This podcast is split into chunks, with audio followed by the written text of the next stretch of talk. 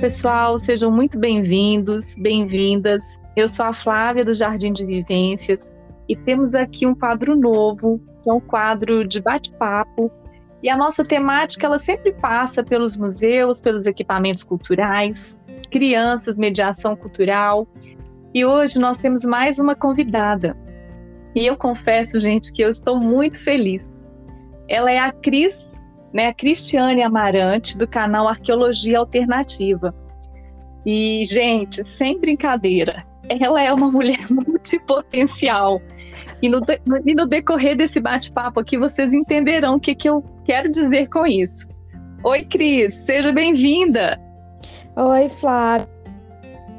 Obrigada, também estou bastante feliz de finalmente ter dado certo a nossa Muito conversa. Bom. E obrigada mesmo. Ah, também estou muito feliz.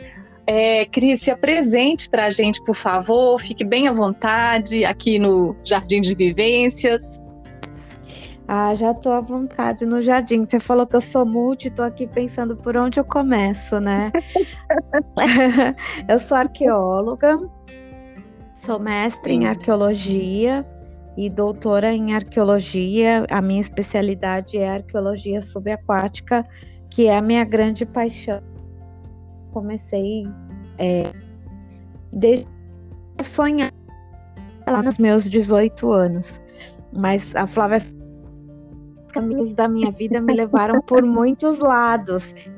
Então, nessa coisa de criança mesmo, né? fui professora de criança durante oito anos e já dei aula para curso de formação de professores, que era o antigo magistério, né? O normal. Olha que legal. Sim, fui formadora de professores, porque eu tive toda uma carreira de educação antes de chegar na arqueologia. De, né? Sempre estudei arqueologia. Os meus 18 anos de trabalho na educação, eu sempre estudei arqueologia, mas eu fazia concomitantemente, assim, tinha minha carreira de educação e estudava arqueologia ao mesmo tempo. E, Legal, querido. E, e, trabalhei na Secretaria de Santos, eh, fazendo formação de professor. Trabalhei como coordenadora pedagógica, trabalhei como educadora ambiental no Jardim Botânico Municipal de Santos, depois cheguei a ser chefe da seção de educação ambiental do Jardim Botânico também, até que finalmente eu consegui fazer a transição de carreira e vir para arqueologia. E eu trabalho de arqueologia náutica na Ria de Aveiro, em Portugal. Já estou há quase dois anos aqui no projeto Realizando Sonhos. Estou muito feliz, é gostoso realizar sonhos. E Nossa, também sou bom. mãe Olha é. que como o tempo passa, né? A minha filha Mariana já tem 8 anos Nossa, e o meu filho quanto... agora tá com 11. E como a quanto Flávia caminho. falou, tem o canal Arqueologia Alternativa. Sim, também eu falo já, já foi estranho. Né? Mas agora que o canal já tem os inscritos todos que tem, sou eu. Por incentivo dos meus filhos, né? Do meu filho e da minha filha que me estimularam a produzir conteúdo de arqueologia, já que uma época eu reclamava, porque eu via que é, conteúdo de arqueologia em uma linguagem fácil para as pessoas entenderem uhum. o que a gente faz. E como eu vim do lado professora, né, eu pensava, Sim. nossa, como que uma pessoa normal, né, digamos assim, que não estude arqueologia essa informação e não tem, não tem nada, só tem texto acadêmico, só tem artigo Sim. científico, tem um ou outro. É, e aí a minha filha falou: ai, mãe, para de reclamar e faz você, né? Aí eu, hum, então. Mari autêntica, até... muito bom. Era autêntica.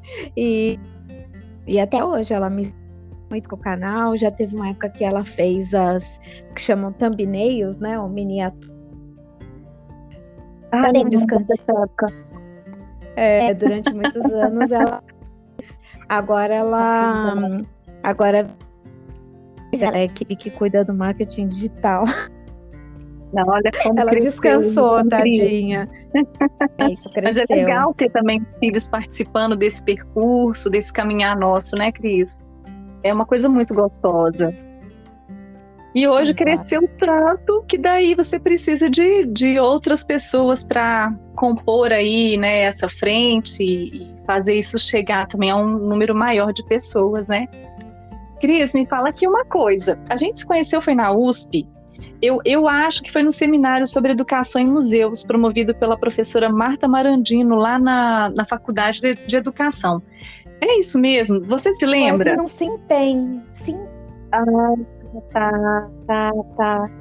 Eu, eu, não, eu não, não lembrava bem o que era. Eu sei que a gente conversou naquele dia muito, né, sobre tantas coisas. E, e, eu acho que tinha um pessoal da, da, da arqueologia também, pessoal do, do MAI, na verdade, junto, não era isso? Eu acho que era um. Sim, um era um pessoal do MAI organizando junto com o, com o setor de educação e foi isso mesmo. É, é e isso eu fui porque quem me convidou foi a minha orientadora, que é uma museóloga, que é a Marília Cury, né? A doutora Marília Cury. Falou, ai, Cris, vai acontecer esse evento, participa. E foi quando eu te conheci. Isso, eu estava tendo aula com ela na, naquela ocasião e foi um convite dela também. E, nossa, tempo tão bom, viu, Cris? Dá, dá uma saudade muito gostosa de tudo. E eu acompanho seu canal da Arqueologia Alternativa já há algum tempo, você sabe disso, né? E eu confesso que, que é um trabalho que me inspira muito, né, Cris? E tem me inspirado cada vez mais de, de, com esse olhar mesmo do conhecimento, dessa preocupação de ser acessível, sem perder conteúdo, sem perder responsabilidade, né, de, de lidar com, com esse conhecimento. E eu vi que em 2020, Cris, a pegada foi bem diferente, assim. O canal do YouTube, do Instagram, ele, ele está recheado mesmo de entrevistas, e eu vi que você promoveu uma troca de saberes e de conhecimento fantástico. Então eu, eu cheguei a participar de, de, de, ouvir né, algumas entrevistas como a Arqueologia da Loucura, que eu fiquei super impressionada, eu te mandei até um feedback com relação a isso, né? Com relação aos sentimentos que eu tive por aqui, das lembranças, das memórias que tudo é, que toda essa, é, essa, essa entrevista me trouxe. Vi arqueologia e os seus corpos, vi arqueologia e feminismo, é, você falou também, chamou uma pessoa para falar, acho que foi a Paula, sobre o programa de gestão de bens e arqueologia com arqueologia e museus com Fábio Fábio Grossi. Ah, Fábio Grossi.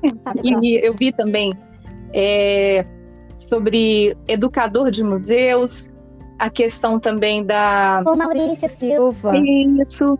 E, e eu, eu vi também o Allenberg Quindins, que foi aonde eu conheci, né? Também todo o trabalho dele, eu fiquei encantada ali com. Fundação Casa Grande. Nossa, eu falei, gente, quanta coisa, né, tem aqui. E eu lembro, querido, que eu fiquei tão encantada com esse trabalho que foi o primeiro vídeo que eu fiz no meu Instagram. Foi falando do trabalho da Cris, foi falando é, desse movimento que estava acontecendo, sabe?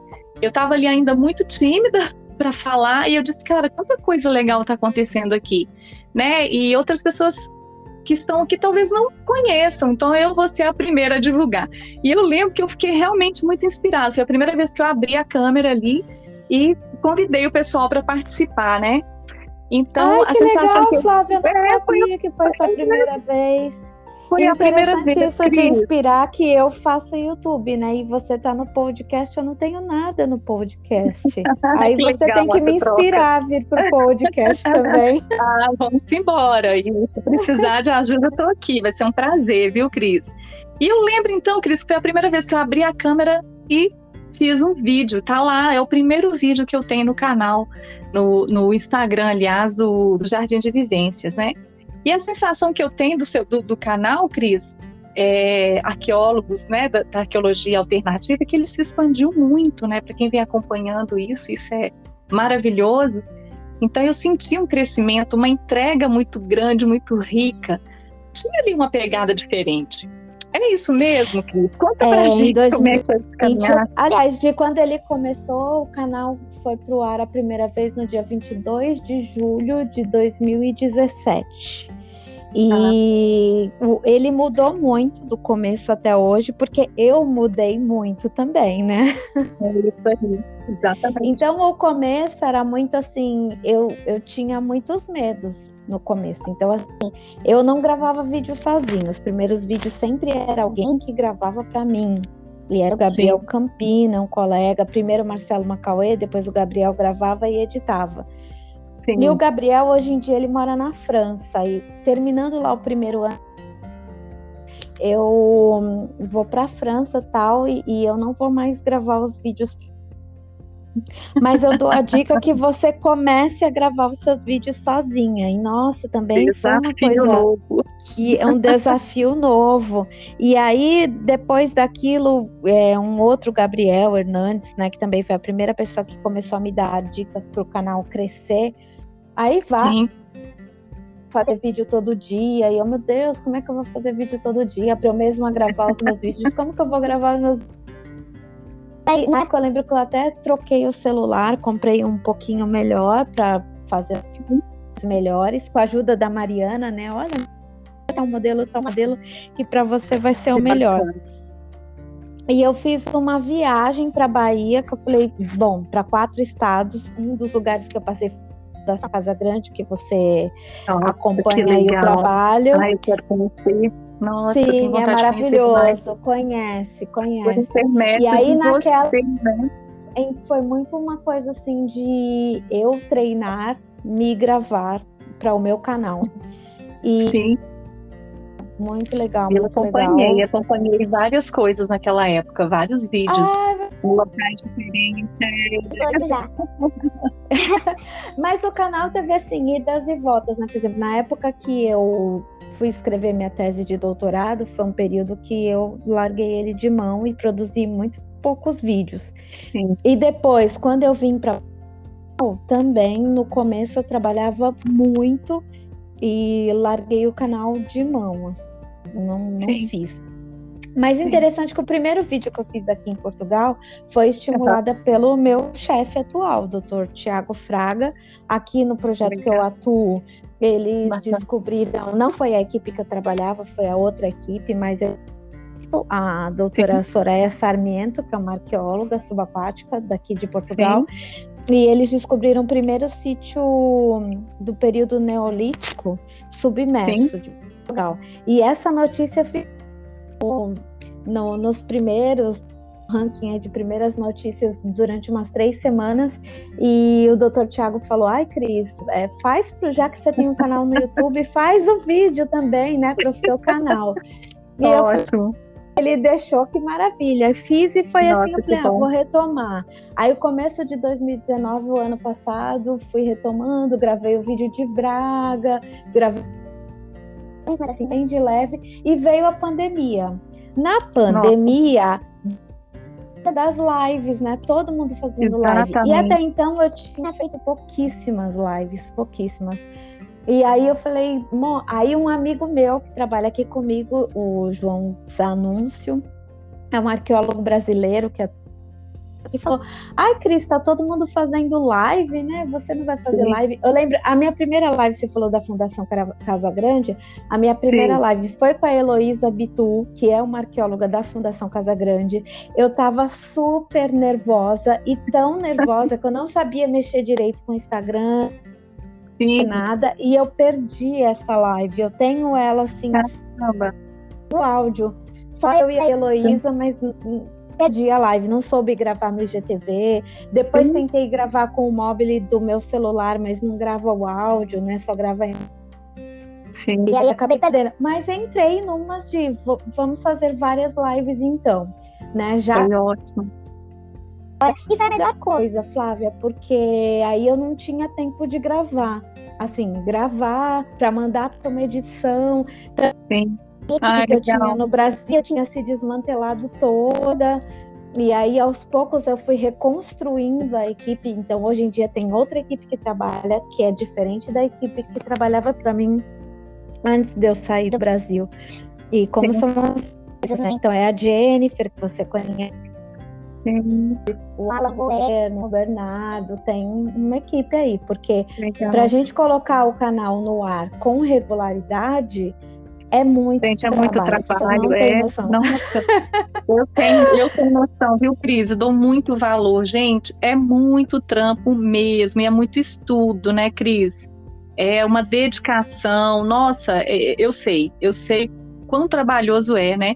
Mas falando de todos esses amigos aí, o que fica para mim assim é que, graças a Deus por esses amigos também que nos incentivam a, a, a encarar novos desafios, né, Cris? Porque depois você vê assim o resultado de tudo, né? A riqueza, a grandiosidade que é esse canal e tudo que ele traz, gente, é tão gostoso, né? Você perceber isso, o, o caminho que ainda está no caminho, né, Cris, essa construção bacana, mas Sim. nossa, quanta riqueza e, assim, tem tudo tem isso. Tem sonhos para ele, né? Como a Débora Blair, que foi a primeira pessoa não, lá no dia 22, falou assim, de, de julho em 2017, falou, que tenho vontade de mudar o nome, não sei o que. Eu falei, não, Débora, porque eu tenho sonhos para o canal. Ele mudou, mas alguns isso. projetos continuam, porque ela questionou isso de ah, é, é muito são as lives, né? E eu Sim se adapta à minha vida atual, mas eu quero voltar Sim. nos sítios arqueológicos. Mas eu acho muito interessante, porque a gente conhece os sítios, né? Sim. E numa linguagem faz principalmente os sítios do Brasil. É um trabalho Sim. que eu tenho muita vontade de retomar, voltar a fazer. Mas hoje, como não dá para fazer isso, então a gente Sim. mantém as lives e também é, tem dois, tem três quadros do canal que agora eu estou conseguindo pôr os vídeos toda terça e quinta. Um responde, que aí as perguntas que as pessoas fazem no Instagram, Bacana. no Facebook e no YouTube. Sim, tem uma interação, eu respondo. E tem eu uma vejo, série que se chama. Também você assiste nas lives? É, nas é... lives, o pessoal pode mandar pergunta e tá ali super disposta, é, animada, sim, gente. É. Eu ainda chego lá, hein? Eu ainda chego lá. Verdade. Chega sim, é super gostoso. Nas lives eu gosto muito. E tem um que chama Notícias da Arqueologia. Sim. Que que eu olho e falo, nossa, que legal. Às vezes o YouTube, né, o Google mostra para mim, porque eu tenho um interesse, mas que as pessoas às vezes não, não conhecem e são notícias também interessantes de trazer para o canal. E tenho o que é uma série bem assim, que muita gente entra lá no Google e faz perguntas várias. Arqueologia forense, o que é arqueologia feminista, o que o que é arqueologia bíblica. Então, sobre tudo isso eu já fiz vídeos, mas tem uma lista lá de bacana. É arqueologia. Mas assim que eu puder, Flávia, eu vou retomar os vídeos sobre os sítios arqueológicos, porque tá muito é legal. muito gostoso de fazer. Muito bacana. Eu acho que você acabou falando um pouco para a gente desse, desse é, objetivo principal é que você tem com relação ao canal de arqueologia alternativa, né, Cris? Você acha que contemplou do, do principal objetivo que você tem com o canal? E emendando aí, é, você acha que você já, com essa explanação, você já conseguiu é, falar um pouquinho para a gente qual que é a sua missão nesse caminho da ciência, Cris? É, a missão principal é falar para quem não é arqueólogo, principalmente, né, nem arqueóloga, o, sobre a ciência que eu estudo, que é a arqueologia de um modo geral, especificamente sobre arqueologia brasileira. Olha. O que pessoas não conhecem na sobre essa palavra. Bom, as pessoas curso sobre arqueologia, né? Assim, o que um arqueólogo faz, o que estuda, Sim. que sabe, que conhece. Então, Sim. isso é uma coisa. Quando conhece que só tem isso fora do Brasil.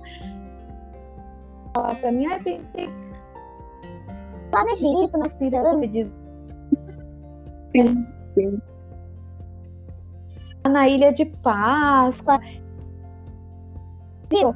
E aí, é, eu, eu acho, não, a arqueologia brasileira é grandiosa já, né? sim. né? Tem o, todo o estudo genético, então, lá na Capivara, é, o casal Via Lu, que estudou mais de é, 20, mais de 30 anos de pesquisa que, na verdade, o casal é, eles, né, e Sim. a Águia da Via Lu, e ficaram quase 30 anos na cidade oeste do Brasil, estudando, fazendo essa pesquisa que também conhecem. Sim. Fundação Casa Grande que eu falo tanto, né? Da Rosiane Sim. Lima Verde, a Fundação Casa 28 anos. Então são ah, pesquisas de longa duração no Brasil. Fora Sim. tudo que eu sou de São desde a década de 1950. Então tem muita coisa, o sul do Brasil, tem muita coisa que as pessoas, é né? Arqueologia, como eu estudo, né, que fui lá para a universidade, hospital, Sim. não conhecem. Então a minha ideia é, desde o começo do canal, popularizar isso que eu faço.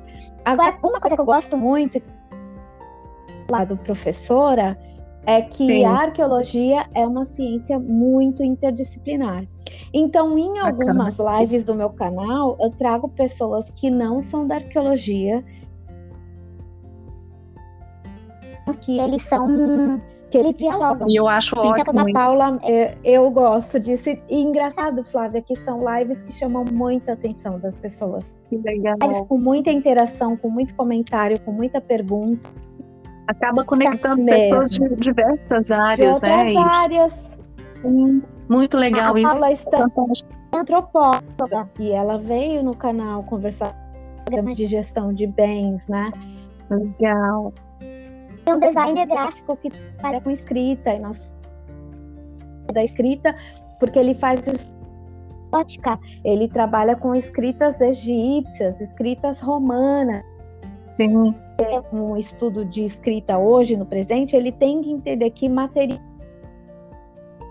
naquele período, que tipo, por que que as pessoas... Sim. E isso é arqueologia, né? Que é... Sim. Quando o trabalho do Nelson Nelson, que você faz é arqueologia. Sério, sério. Canal. E tinha um hum. monte de assistindo. Esse da várias arqueólogas estavam nessa live. Aí sim, uma sim. live das arqueólogas, né? Mas muito, foi muito legal. É, então, muito assim, isso acabou. Acho que uma coisa que não tinha nos meus objetivos e é vindo para o canal, essas questões arqueologia dentro da sociedade, como arqueologia. Sim. Um caso, né? O Maurício Sim. falando de arqueologia e comunidades muito o meu perfil de pesquisadora. Então, isso são da arqueologia da loucura, né? Como essa que você, essa live que você citou. São coisas que pessoas que não são da arqueologia é, têm. Eu nem imaginava. Exatamente. Eu fiquei super impressionada, gente, com essa, assim. Confesso para você que eu fiquei bem impressionada com essa live. E eu quero até ouvir de novo, Cris. E eu tenho aí uma lista de outras lives Flávia, eu vou voltar Bacana. agora com tudo, porque eu dei uma piadinha. Bom, você sabe que eu tive uma Pessoal, série de questões pessoais né, no começo do ano, mas sim. Nada que, de novo, até o meu chefe me chamou para uma né, coisa nossa, e aí me perguntou, Cris, e o canal? que bom. Ai, paradinha pro canal. Ele, como que estás a fazer? Pois toda a gente está em casa por causa do vírus e tu não faz. Que ótimo, gente. Pra trabalhar. O mesmo incentivo, maravilhoso. É isso, gente. Isso é muito bom, Cris. Muito bom ter pessoas por perto, assim, né? E é, sobre a questão do, do, do, conhecimento, Cris, o conhecimento que a gente tem hoje, igual você mesmo comentou, né? A origem do ser humano na Terra é resultado de, de cientistas de diversas áreas, né, de, de, diversas especialidades. E a gente fala do, do paleontólogo, antropólogo, arqueólogos. E aí acho que você podia falar um pouquinho para a gente é, o que, que a arqueologia estuda, Cris? Olha, a arqueologia é, hoje em dia tem um canal no meu canal, que é o primeiro, né? O que é arqueologia e o que a arqueologia estuda. Assim, Sim. em linhas gerais, nós estudamos o homem, né? As pessoas, um estudo parecido com o da história, Sim. só que por meio dos vestígios materiais. Então, o historiador ele vai pesquisar e estudar o homem usando livros arqueologia, Sim. a parte o que, que essas pessoas produziram. Então, a partir daí eu estudo diferenciar da história. Inclusive Sim. porque a arqueologia estuda pré-história, e aí assim, tem uma série de, que, de questionamentos a respeito desse termo. Aqui é popular. É um termo que as pessoas conhecem, Sim. né? Sim. Então, como nós estudamos é, uma coisa material, ou seja, os homens produziram ferramentas,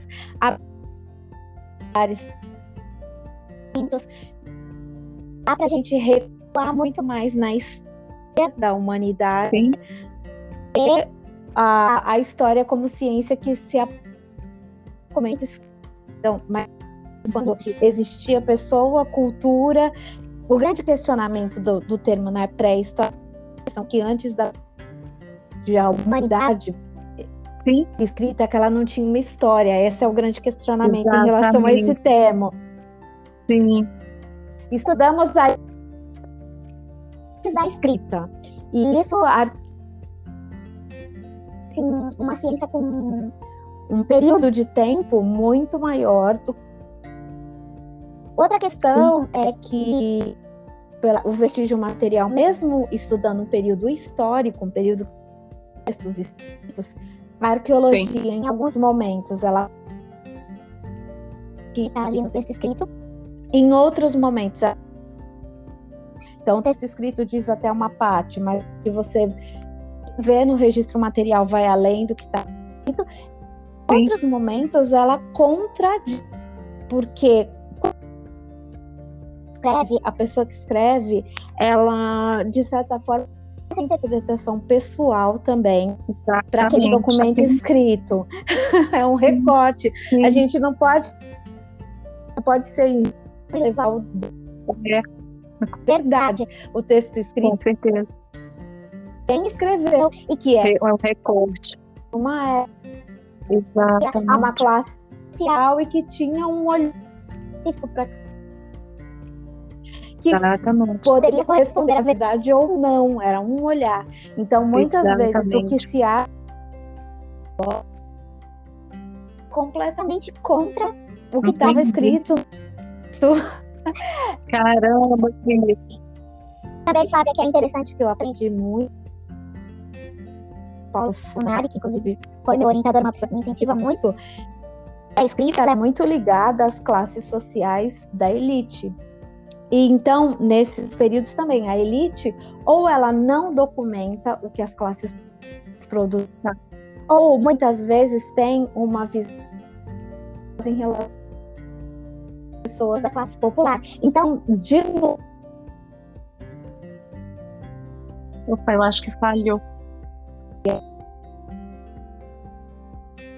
Casos, né? Vai trazer elementos que. Oi. De novo, a arqueologia casos vai trazer elementos que ou vão escrito ou vão trazer à luz coisas que não estão no texto escrito, porque não documentaram é, o cotidiano das classes populares. Então, bom, no... Não entendi. Eu nunca tinha pensado ah, por esse lado, viu, Cris? Pedro Paulo coordenou. É... Não, Flávia. Então, e no Brasil a gente tem um, uma questão bem interessante que o próprio Pedro Paulo foi um dos coordenadores da escavação em Palmares, e Palmares que se tinha né, uma ideia que sim, eram quilômetros, só negros viviam lá, e o registro arqueológico mostra que não eram só negros, mas tinham negros, Exatamente. também tinham pessoas provenientes de grupos indígenas e também sim. brancos pobres. Caramba. Então, comunidade diversa, que os textos escritos, né, tudo é negro, negro, negro, sim, escravo sim. fugido, escravo fugido, e não era, eram as pessoas pobres aí, todas que os se objetos, os objetos, a cultura material vem trazendo essas novas questões, então, para pensar. É, caramba. É, a cultura material são testemunhos importantes para a história, né, Cris? Essa questão dos, tô vendo você falar aí, né, do, dos objetos, e a gente pode pensar nos utensílios, nos enfeites, tudo aquilo que remete, né, à cultura material. E, e eu fico pensando aqui, Cris, é, falando um pouco agora de museus, tá? O que, que você acha, então, do museu sem acervo, Cris? Ai, sabe que eu não conheço é, muito sobre museus sem né, Flávia? Eu sei que o pessoal sim, fala sim. futebol, que eu nunca fui. Sim. Também, né? o museu sem acervo que eu mais tinha com o Museu da Língua Portuguesa. Que Sim, mesmo exatamente, eu lembrei dele. Dizer que era um museu totalmente sem acervo, porque sem tinha acervo. lá um setor que tinha algumas coisas até de arqueologia e de antropologia, ah, e ele tinha também umas exposições onde que eu não sei se dá para dizer que aquilo é acervo sim. ou sim. se era um acervo todo artístico. Né? Que era uma coisa assim, ou de museu. Eu fiquei Sim. pensando. O Museu Nacional é, teve aquele fatídico. Sim. Nossa, medo de transformar o Museu Nacional no futuro em uma reconstrução em um. Sim. E a gente risco, né? É. E aí Nossa. você fazer assim no Museu da Língua Portuguesa, que já é concebido para objetos, ou do amanhã a mesma coisa. Sim, sim. Ou, ou do futebol a mesma coisa. E você que ele já foi totalmente construído objetos e construiu ou não vão ter objetos porque tudo foi queimado. Eu fiquei Sim, um tanto assim, sabe? Dar... Deu uma dor no coração. Exatamente, tipo, eu... pode não dar certo isso, né, Cris? E tem várias implicações sobre isso também, cara, que sei lá, dá, dá, dá uma boa conversa sobre isso mesmo, viu, Cris? É uma boa. Sobre... Mas olha, de não preconceito. Da preconceituosa também, porque eu vim de outra geração. Talvez isso tem aspectos muito positivos. As pessoas mesmo no Museu da Manhã, eu sempre escuto muitos elogios sobre esse museu, mesmo nunca tendo ido lá, tem de visitar. E de repente, para o futuro, pode ter possibilidade de hum, diminuir a distância das pessoas com é, um museu feito de objetos, mas às vezes eu vou explicar isso. Nem sempre ele é, tão convidativo. Pessoa que, que não foi acostumada desde criança ou família Sim. a visitar um museu que lança mais de recursos tecnológicos pode Sim. trazer pessoas que nunca iriam ao museu com objetos, Também. né? Sim, pra... Sim. Tá, então ele pode se tornar um tipo de museu mais socialmente. É. Então eu não sei. Eu acho que são não questões pra... para ficar no ar e a gente refletir. Não dá para taxar e dizer. Ah, não, é exatamente. Ainda mais com toda essa situação exatamente da pandemia, trouxe tantos desafios, né?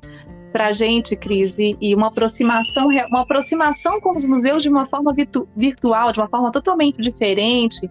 Então, eu acho que, que ainda está muito incipiente tudo isso, né, Cris?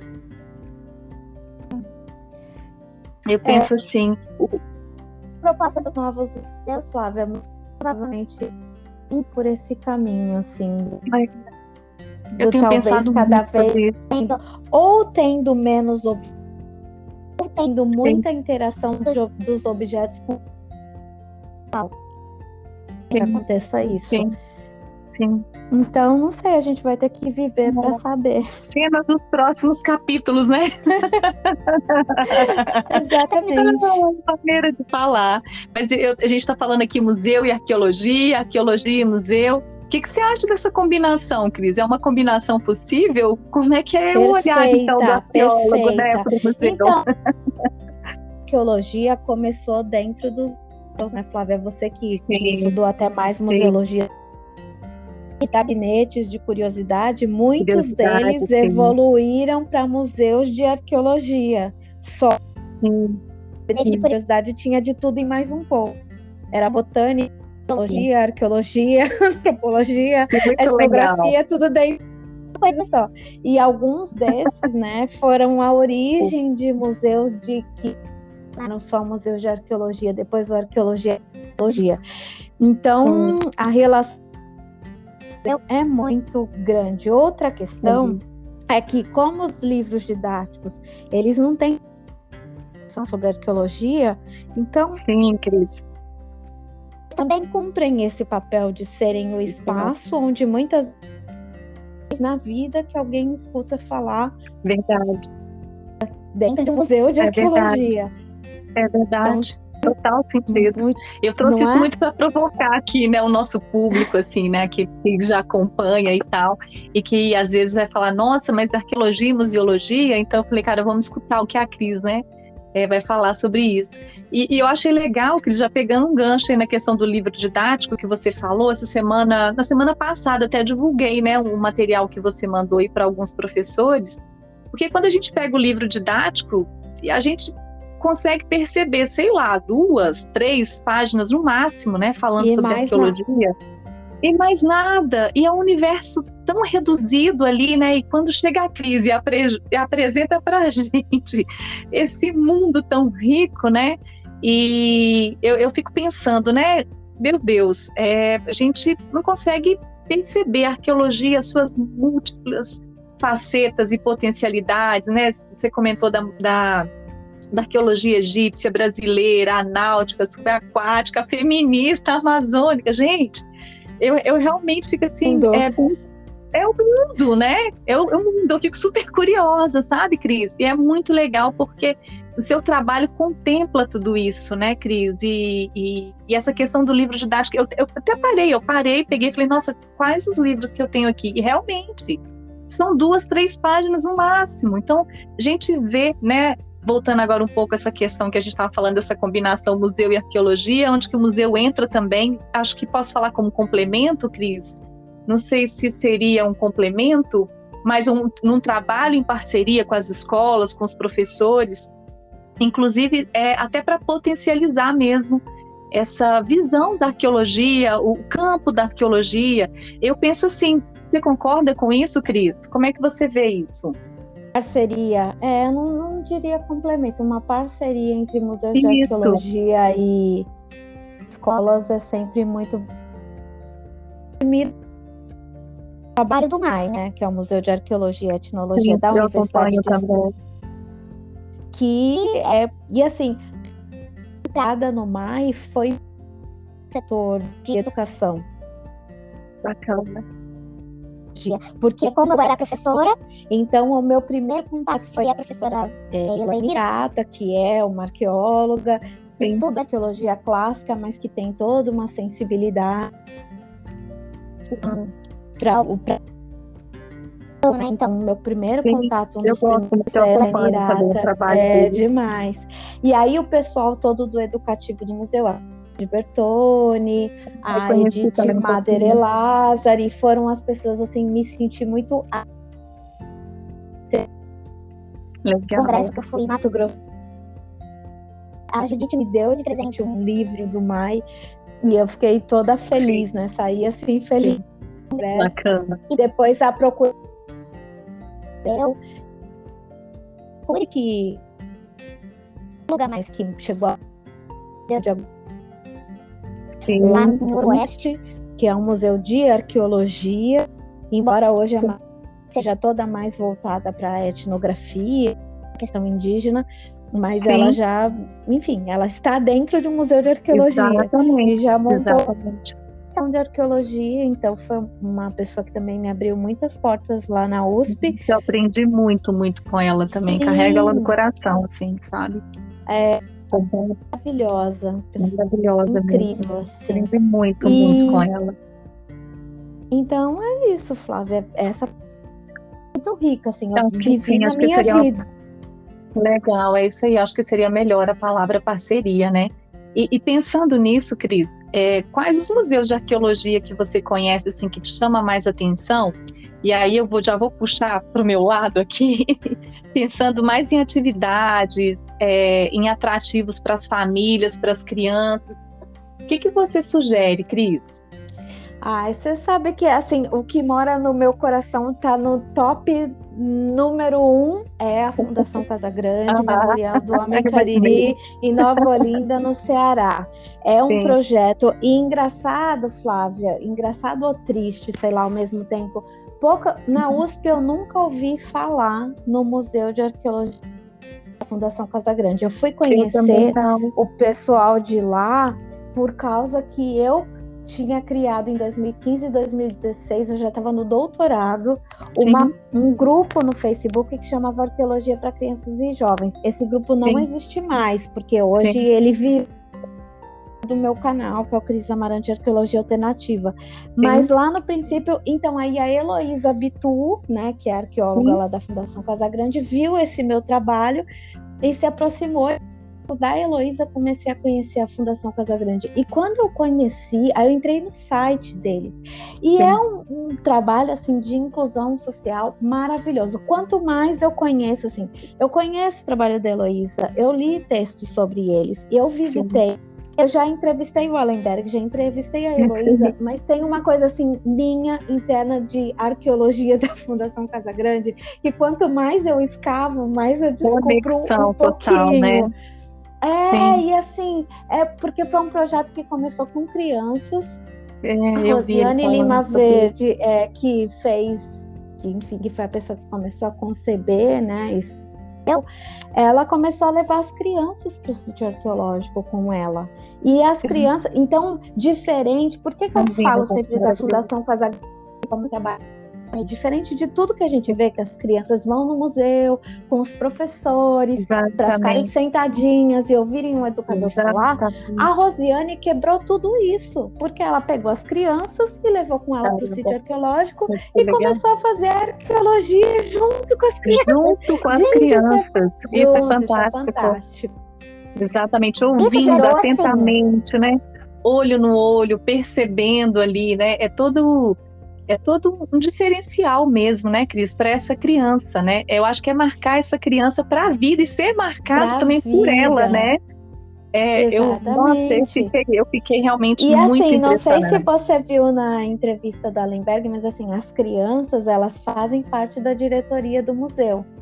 Sim, eu vi. Muito é legal é isso, gente. Olha no, isso. Bem no meio, assim, o centro é um playground de Gente, que é um parquinho, né? Que e sim, engraçado sim. o Allenberg fala o museu verdade, você entra e as crianças assim são livres ali dentro. Elas fazem os trabalhos de museologia, elas têm oficina de vídeo, elas fazem edição de vídeo para o museu, tem a TV Casa Grande, elas entrevistam pessoas, cuidam, fazem coisas no laboratório, mas ao mesmo tempo, elas não é uma coisa assim, ah, as crianças estão presas e estão trabalhando. Não é isso. Elas não, você vê uma dinâmica, com muita você vê vida, é, né? Dinâmica. Você fala, cara, que autonomia, sim, sim. Exatamente.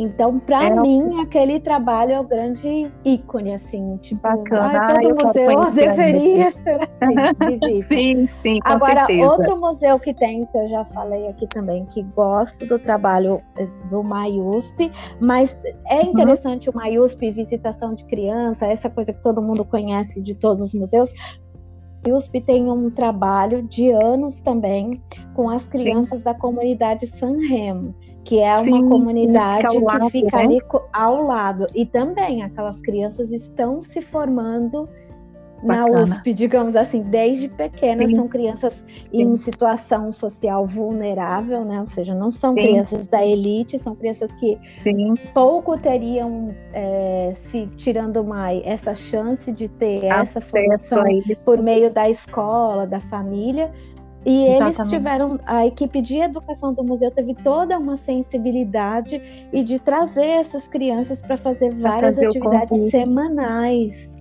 Então Bacana. a Judite me falava que tinha criança que começou lá pequena e hoje é participa do projeto já adolescente, sabe? Se sente pertencente àquilo, né, Cris? Isso também é para mim. É, eu Sim, acho que é muito E é um museu que é o museu da USP, né? De universidade. Sim, exatamente, exatamente. Nossa, muito, muito interessante. Muito Tem muita coisa e boa, outro, né, Cris? Muita coisa por boa. Isso que outro museu que, que, eu gosto muito do trabalho. Coisa boa. Não pode. outro que eu admiro demais o trabalho também é o Museu do Sambaqui de Joinville. Ah, tá. Isso eu não conheço. Um trabalho que premiado, até a Marília que me deu a chance, a oportunidade de ir como bolsista para lá fazer um, um, um levantamento, um estudo né, de como era organizado o setor educativo desse museu. E também Sim. é fantástico. Eles foram premiados no ano, acho que 2005, 2006, com o prêmio oh, Rodrigo legal. de Mello Franco, porque Sim. eles desenvolveram um projeto para as escolas que não era só da escola visitar lá uma vez, Sim. Fizeram todo um planejamento assim de que as crianças quando são pequenas fazem a visita e aprendem tal coisa Sim. no museu. E depois Sim. a mesma criança já ali há dois anos e tem um outro tipo de visita. E depois Sim. de mais dois anos ela volta e tem outro tipo de visita. Ou seja, no, ao longo do ensino fundamental e médio, ela Sim. fez umas cinco, seis visitas no museu. É uma coisa contínua, e, assim. Contínua. E cada vez a proposta era diferenciada de acordo com a idade da criança. Ótimo. Então, esse projeto maravilhoso. Ótimo. Esse projeto foi premiado, é lindo. Eu não conhecia, que legal. Eles também têm o, uma que é o a primeira vez isso, o sítio arqueológico simulado, Sim. que não é só a criança ir lá escavar não sei o quê. Aí o grupo educativo, esse, essa, esse trabalho eu pude acompanhar uma das visitas de escola fazendo isso. Então Sim. o grupo de educadores se primeiro discute como se fosse arqueólogo mesmo. Sim, então, qual sim. o desafio de escavar aquele sítio? Depois eles escavam, quando eles escavam, usam a metodologia, os educadores ficam junto com grupos menores de crianças, então eles têm tempo de discutir, eles têm umas perguntas para responder, depois eles vão para o museu procurar objetos parecidos com o que estavam na quadra deles Sim. e tentar descobrir no museu o que que as enfim, o que que a exposição explica sobre aquele material, né? Então, assim, Sim. era um colar, era um colar de sambaqueira. E por que, que os sambaqueiros usavam colares? Qual o que, que tinham nesses ritos funerários? O que era a vida e a morte? sabe? Então, sim, sim. muito interessante isso. Depois você vê assim, criança de 14, 15 anos, né, adolescente, isso, assim, porque teve uma Sim. visita no museu que não foi só ir lá e ficar ouvindo um monte de coisa, mas que foi uma experiência significativa para a vida dela. Esses Sim. trabalhos são trabalhos que me chamam muita atenção no museu. O Legal. Museu de Jaú, que eu também visitei, que tem a é dirigido pelo Fábio Gross, comentou aqui. Ah, eu conheço, Também tenho sim. experiência assim, de, de sítio arqueológico simulado e tem todo um trabalho com arqueologia e quadrinhos, que também é fantástico, que é, é trazer para o mundo do adolescente a coisa numa linguagem de adolescente, né? De mangá. de ilustração. Sim. Então imagina, você vai, não é assim, ah, o objeto lá do índio, mas assim, aquela indígena ganha, uma outra dimensão, uma personagem é um herói. Então Sim. o adolescente olha aquilo com outro olhar. Com né? certeza, com certeza. É um, é um outro universo, uma outra possibilidade, uma outra visão que se abre ali, né? É, para ele mesmo questionar, Sim. comparar, contextualizar, né, Cris? E Sim. eu estou vendo você falando de tudo isso, eu estou pensando muito né, desse trabalho contínuo, eu estou pensando muito na questão da educação patrimonial, né, Cris? Que realmente ela precisa ser contínua para que a gente consiga sensibilizar, conscientizar criança, adolescente, adultos, né? E, e, eu tenho muito essa visão, às vezes, da educação patrimonial a partir da Maria Parreiras Horta mas eu sei, Cris, que vocês da arqueologia têm uma visão um tanto diferente de, disso, né, Cris? Dessa educação patrimonial. Você pode Olha, compartilhar um Flávia, isso... Cris? e assim, é. quando você fala vocês, Mas eu fica à vontade, um viu? incomodada. Porque Como é que é? Assim, entendi. Quando você fala assim, vocês, eu me sinto até um pouco incomodada, ah, porque eu vim da educação. E sim, essa, sim, essa sim.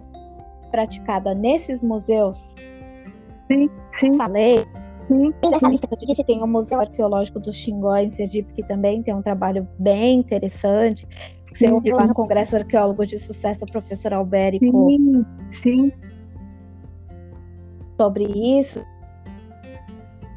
Aí eu olho esses trabalhos. E o trabalho que é feito dentro do licenciamento, Sim. porque assim, 95% dos arqueólogos trabalham Sim. aí no Brasil, aqui em Portugal acontece a mesma coisa, dentro do licenciamento ambiental, né? Sim. Sim. Tecnologia ligada a grandes e ó, obras, é, grandes obras de infraestrutura, pontes, portos, aeroportos, é, dragagem, é, construção de estrada, ampliação de estrada, tudo que você possa imaginar que vai causar um impacto na terra ou embaixo d'água, tem arqueólogo junto ali na pesquisa. E as leis, tanto a de. Não, a do Brasil obriga, a de Portugal é mais ou menos, é um negócio assim, menos exigente em relação à educação patrimonial, mas a, a legislação Sim. brasileira obriga. E, Flávia, eu bato muito de frente com essa educação. Desde que eu conheci isso lá no Congresso de 2005, eu levei um choque. Eu achei fantástico. Eu, eu, pois é, eu achei fantástico, Cris. Depois não, eu vou te dizer por quê, mas continua claro, aí. Mas tá bom. Porque a questão são as práticas. Eles fazem ações tá. educativas bastante superficiais e pontuais. Não é todo Sim. mundo, tá? Eu trabalhei Sim, numa tá. empresa tá. de arqueologia do Brasil que levava a sério a coisa. Mas Sim. isso eu vejo que são poucas empresas que levam isso a sério como deveria ser. E hoje a legislação brasileira é até mais exigente do que era antes. Mas, enfim, fazem ações pontuais e vão ou lá na comunidade ou lá na escola falar uma horinha usando o é, PowerPoint numa linguagem totalmente descolada da realidade de quem está ouvindo e aí Sim. pega a assinatura de mil pessoas, duas mil pessoas, oh, não, sei lá quantas mil pessoas, tiram fotos de todas as eu, pessoas. É, seja, eu queria documenta. Olha, gente, eu fiz isso aqui, tá? E então eu sou assim muito isso Ótimo. me incomoda demais. Inclusive Ótimo. o curso que eu dou, né, o Arqueólogos de Sucesso, que é uma mentoria, eu Sim. ensino a como você usa a educação patrimonial, você que é dono de empresa, que é dono de empresa ou que é gestor de empresa. Sim. Porque se você faz uma educação patrimonial bem feita, primeiro que é, socialmente você está sendo um cientista, exatamente, você está sendo um cientista consciente. responsável, consciente. Exatamente. E para a empresa que você está prestando serviço, você está fazendo uma propaganda positiva dela. E a empresa, sim. se você consegue fazer a coisa bem feita, você mostra a empresa entende isso. Que lá sim, na comunidade, onde ela está, onde a comunidade está com raiva do empreendedor muitas vezes, porque o empreendedor uhum. causou um impacto negativo, porque o empreendedor empreendedor tirou uhum. energia porque o empreendedor abriu uma estrada que eles não queriam, o empreendedor faz um barulho que incomoda uh, as pessoas. Aí sim, você vai sim. lá e faz um trabalho de educação bem feito, você vira amigo dessa comunidade, você sim. mostra que o empreendedor está pagando por uma pesquisa arqueológica, que aquele bem arqueológico, inclusive, pode virar um, uma, uma valorização para aquela comunidade usar aquilo dentro de um turismo de base sustentável, né? O turismo sustentável, Sim. turismo de base comunitária, é porque o nome correto hoje é turismo de base comunitária, mas ninguém conhece por esse nome. É o antigo Sim. nosso que a gente, Relis Mortal Comércio, conhece como turismo sustentável. mas enfim, a arqueologia ligada ao turismo sustentável, nossa, gera realidade, movimenta economia, ou seja, se o arqueólogo Sim e usa isso Sim. a favor da, do, da empresa, do empreendedor, a comunidade Sim. passa com olhos positivos que ela não via antes. Ótimo. Só que o que, que os arqueólogos fazem, Flávia? Dá vontade de chorar, porque outro dia eu vi isso numa discussão em grupo de arqueólogos. Tipo, fazem Sim. de tudo para não fazer. Uhum ou para fazer mal feito, de qualquer jeito. Sim, então, sim. assim, eu falo, gente, a gente tem um trunfo na mão que a nossa sim. legislação brasileira entregou isso, colocou no nosso colo e fala, cuida disso aqui com carinho, por favor. A gente ganha dinheiro para fazer isso. Com zelo, responsabilidade. Mas, assim, de qualquer A gente faz a coisa assim, então, meia boca, sabe? Não. E ótimo, a gente não eu... tem esse exemplo dos museus de arqueologia Sim. Uma coisa que eu já escrevi em texto, o exemplo Entendi. que a gente tem dos museus de arqueologia, de educação, dos principais, Sim. é muito bom. Se a gente faz o que o museu sim. fez, tá, tá bem feito. Sim, entendi, sim.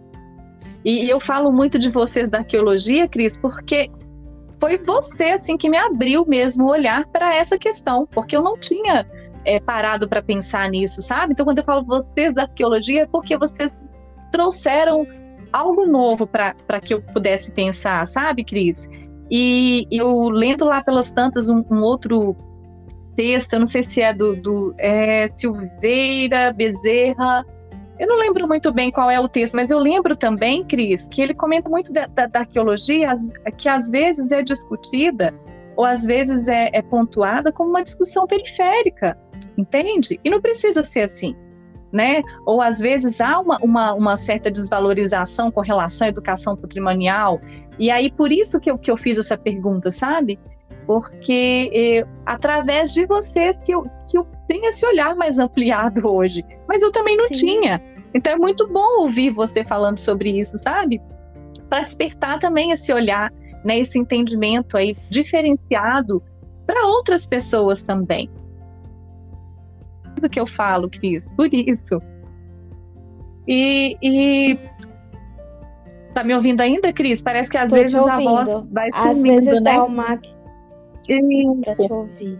Agora, então, Flávia, tá. é bom pontuar que tem pessoas de algumas empresas têm trabalhos bem interessantes, assim. Uhum. Inclusive produzem material. A questão desse material de empreendimento, a gente, a meu ver, tá? É uma crítica bem, bem crítica, por falta vontade, de visão. Então, o que a meu ver, por falta de visão, eles ficaram muito no âmbito do próprio então, assim, ah, você fazia um livro de arqueologia super incrível. Tem alguns materiais que eu falo, uau, que incrível isso aqui. Sim. E, mas que eles ficavam município onde acontece pesquisa arqueológica e ninguém mais tem acesso àquela informação, sabe? Sim, então, produziram coisas muito importantes dentro desses projetos que ficam presos dentro dos municípios e não foram para lugar nenhum, né? É, é complicado. Tem o lado positivo Sim. da produção do material, ela aconteceu. Sim. O lado negativo Sim. ficou muito restrito às regiões, aos municípios onde aconteceram aquelas pesquisas. Então, assim, eu que estou em São Paulo, se produziu um material lindo na Bahia, lindo em Minas Gerais, e eu de São Paulo não tenho acesso não a esse material. Acesso. Só quem é daquele município que teve esse material. Então Sim. é uma pena, porque é uma é falta de visão. Várias é, do todo, né, editoras... né, Cris? Oi? É uma falta de visão do todo, de quem, do de quem, todo, é. quem pode né, compartilhar, se beneficiar disso, de quem tem direito, né, Cris? A gente está falando de direito também, né? De ter acesso a, a todo esse material também. E, então, Flávia, são, por que, que eu falo falta de visão também? São materiais, algumas coisas foram produzidas com muita qualidade, que Sim. se essas empresas de arqueologia tivessem feito parcerias né, com editoras, melhoramentos, Companhia das Letras, sei lá, essas uhum. editoras uhum. grandes, muitas delas teriam publicado aqueles materiais ou igual eles foram produzidos, Sim ou de uma ou reformulados, sabe? Porque são materiais de muita qualidade. Mas Sim. eu acredito que esses diálogos nem chegaram, a acontecer, acontecer, entre a empresa de arqueologia Sim. que produziu e uma editora grande de, de, de distribuição nacional, né? Pode então, ser. Sim. E, e, eu sei que você tem uma experiência também, né, com a educação patrimonial, né, junto com os alunos do Colégio Átrio em Santos. É isso mesmo, Cris? E eu queria que você Isso contasse mesmo, um pouco tem sobre um vídeo, curso. né? É, eu adoro aquele vídeo, né? Eu, eu já vi assim, é várias lindo, é vezes. É Nossa, maravilhoso. E eu também queria que você contasse um pouco sobre o curso de educação para o patrimônio, né? Que você já deu nas escolas privadas, eu acho que antes de ir para Portugal. É isso mesmo? Sim, nossa, mas é interessante dizer que esse curso começou nas escolas públicas, porque quando eu comecei lá na arqueologia e estava na educação, uma das coisas que eu fiz, não sozinha, junto com uma equipe da Secretaria Municipal de Educação, mas a, depois, no final das contas, a pesquisadora que ficou mais tempo comigo foi a Adriana Negreiros Campos, que inclusive fomos juntas fazer nosso mestrado em arqueologia Sim. na USP. Então, Sim. hoje a Adriana também é, é historiadora e arqueóloga Sim. mestrado lá pela USP Defendemos Juntas. Legal, Cris. E, sim, então aí começou tudo no Engenho dos Erasmus. A Adriana, antes, Legal. ela já era da, secreta, da Secretaria de Educação antes de mim, ela estava desde 2004 no Engenho dos Erasmus e já vinha fazendo um trabalho de formação de professores e de receber alunos, né?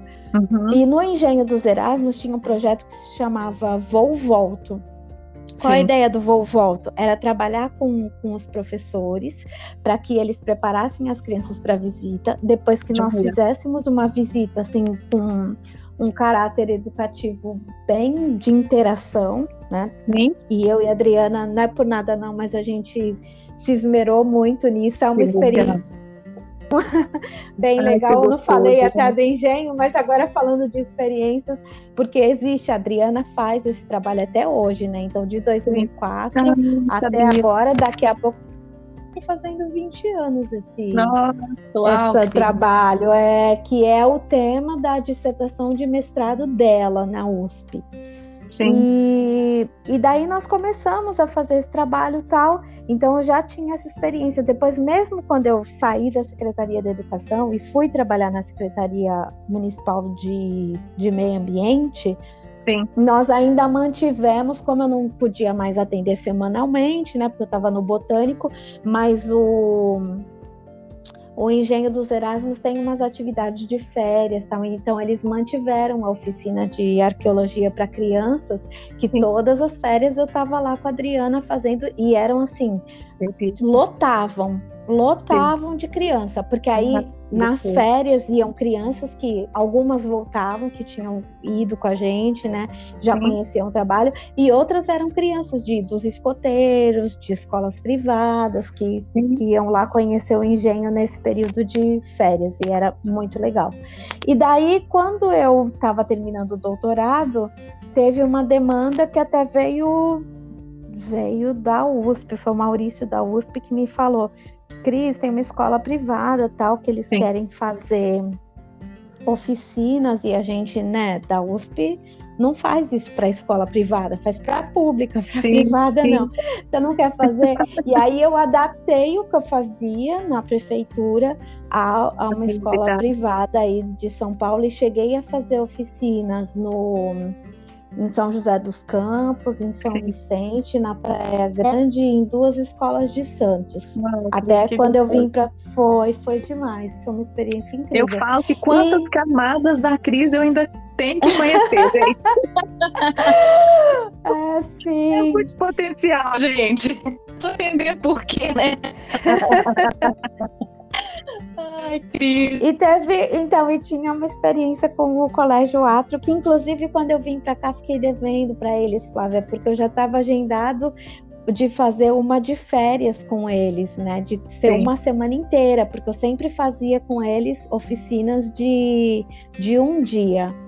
Sim. E daí eu propus para eles, vocês não querem fazer, porque eles têm lá cursos de férias, vários, que as crianças passam a semana inteira nas férias. E ah, vocês não querem propor um para as crianças voltados só para arqueologia? E a direção da escola topou, estava super animada, já estava fazendo bom, inscrição sim. de tudo. Mas aí eu vim para Portugal e não. Sim. não rolou essa oficina. Mas eu Sim. sempre digo que eu vejo que é uma demanda. Se eu sozinha peguei uma rede, e a rede que eu peguei de escolas, né? Sim. Que, bom, vou falar um nome que é conhecida do Brasil inteiro, foi pro. Tá, Mas, tá. meu, quem entrar no objetivo e fizer um trabalho bem feito, vai poder fazer educação patrimonial nos, em todos os objetivos que tiver no Brasil. Sim. E daí surgiram dentro desse projeto outras demandas que eu pensava assim, gente, eu já tô com idade, eu quero ir para sítio arqueológico, eu quero outros projetos. Não, mas eu te digo assim, porque o que, que o objetivo me colocou? Ah, vocês não têm jogos, né? Ah, eletrônicos, tá. que seria legal para complementar o que você faz. Você não tem Sim. material né, didático para complementar o que você faz. Então, é o que eu tô te falando, eu tinha outros anseios, tanto é que estou aqui num projeto em Portugal. Sim, sim não daria para ter um, um fôlego né, e desenvolver um projeto assim do tamanho que eles queriam. E já convite, né? Poxa, as escolas aqui da Baixada gostaram, você não quer ir para as escolas de São Paulo também? Então, eu falei, nossa, eu não sei se eu tenho essa perna, Sim. não, né? então, por isso que eu ensino isso nos meus cursos. Vai que alguém. Sim. Mas eu que isso e começar a fazer um trabalho bem escolas privadas, ah, tem tudo para ir muito longe, ganhar o Brasil e, e viver super bem. Dá para fazer uma empresa de escolas de educação patrimonial específica em arqueologia, né? Só voltada para essas escolas privadas e vai ser sim. Sim, eu Bem vejo. Interessante. Legal, legal. Falando um pouco de, de, dessa questão, Cris, é, eu participei do Congresso de Arqueólogos do, de Sucesso no final do ano passado, que foi em dezembro, né, de 2019. 2000 e 2020, né, Cris? Ó, gente, me perdi aqui. Foi em dezembro, não é isso? 2020, exatamente. E eu fiquei super empolgada com isso, Cris. Com todo esse esforço, esse, foi, essa dedicação foi. que você tem aí de trazer arqueologia de forma tão acessível, né? De forma que qualquer pessoa que tem interesse, esteja comprometida, ela pode trabalhar com arqueologia, né? A forma como que você mostra esse campo tão abundante, né? E, e sempre vem trazendo provas também, apresentando várias provas com relação a isso e apresentando também várias frentes e possibilidades, né, Cris? E eu queria que você contasse para a gente como que você montou esse super evento, Cris, e o que é que ele representou para você. Conta para a gente aí, de coração para coração agora. equipe que a equipe, né? que é a Camila. Camila Cavalcante. um pouco.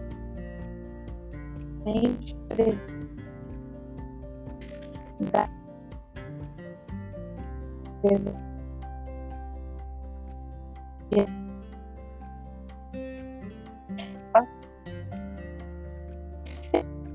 Sim. Linkou da especialidade meu pai, aí, a, voz, a voz tá falhando um pouquinho.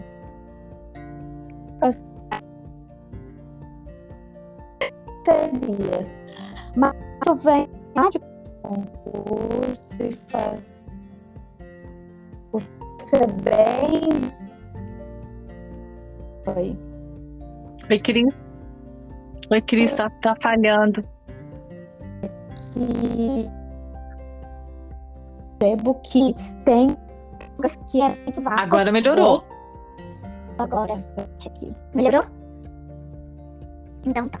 Então existe um mercado. Eu fui descobrindo isso quando, quando eu comecei a estudar pro, pro concurso da, do IFAM. Você que está estudando marketing digital, né? Fui percebendo que existe uma dor, porque se diz pro arqueólogo, para arqueóloga, para aquele jovem pra... na universidade que não tem campo para eles, que não tem arqueologia, que a arqueologia no Brasil está acabando.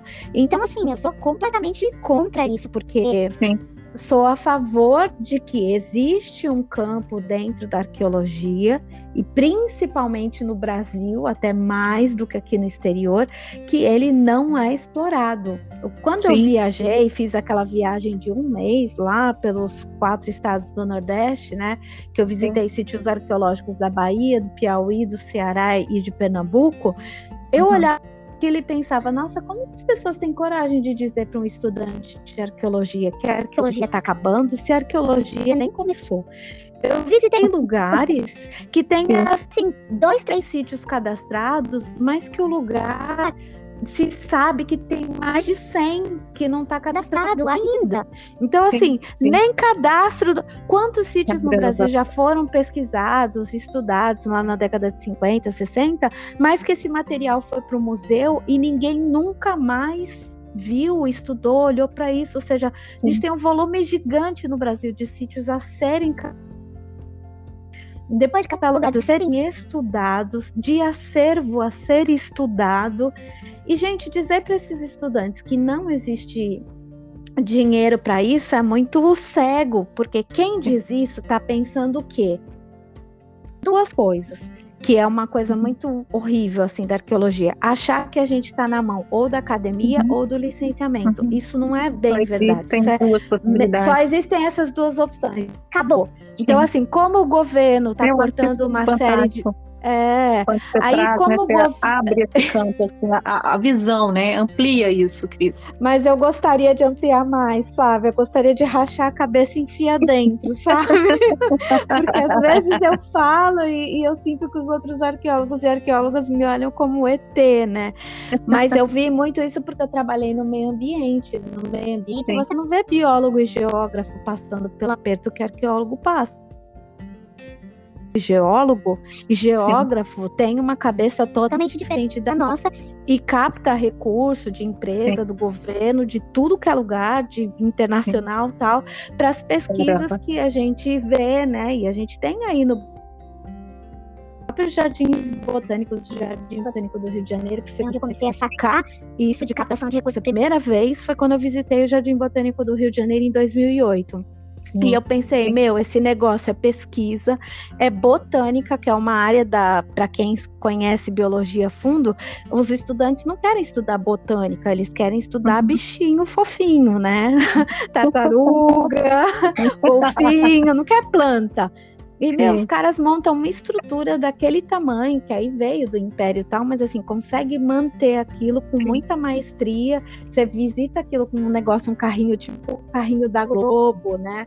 É, Sim. Tá tudo muito Toda bonito, tem né, Cris? Da onde vem esse dinheiro? Exatamente. Foi onde comecei a pensar. Aí ah, eles têm uma associação de amigos. Ah, tá, tá, e a associação de amigos? A associação de amigos capta esse dinheiro. Da, tem dinheiro da Fundação Roberto Marinho ali, uhum. tem dinheiro dos postos Shell. Eu lembro assim que essas eram as maiores empresas, mas tinha uma plaqueta na entrada do parque com, sei lá, umas 20 empresas que financiam aquele parque. É o, hum, interessante. Sim. Sim. Aí eu começo a né? Certo, né, Exatamente, aí eu começo a assim Ué, por que que na arqueologia ninguém faz isso? Exatamente. Por que, que dá Tem alguém comendo, né? por que, que dá certo aqui e lá não? Aí o nosso Sim. patrimônio arqueológico chama tanto atenção Imagina, quanto desde é. que você saiba fazer a publicidade dele, né? Do que a gente faz estuda. Sim. E daí comecei a trazer essas ideias, mas assim, bem embrionária, e eu coloco isso nos cursos. Mas eu tô feliz de estar tá crescendo, né? Agora você vai Exatamente, começar. Exatamente, a mensagem está chegando. Tá chegando. Exatamente. Então agora você tá no especialista em captação de recursos, a gente tá com quatro, você é quatro, Super mas eu tenho também para aprender tantas coisas novas, Sim, viu, Cris? O arqueólogo a gente vai desatualizando total, né, Sim, com relação é verdade.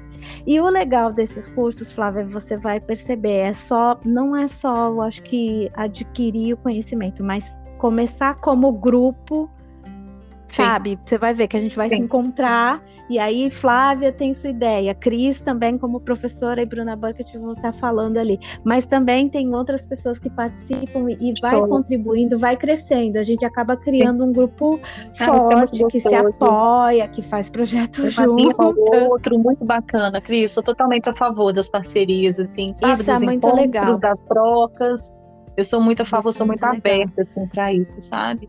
E aí eu comecei a descobrir que tem arqueólogo, tem uma moça, né, que ela tá vindo para o especialista em captação de recursos que muito, poxa, Cris, isso que você tá é como se tivesse pego no ar, assim, eu tava uhum. pensando uhum. sobre isso e você falou disso, eu falei, legal, eu quero aprender com a Cris. precisava. é tudo que eu precisava. Aí eu pensei, nossa, que bom que tem gente que tá na arqueologia começando a ter esse olhar, né?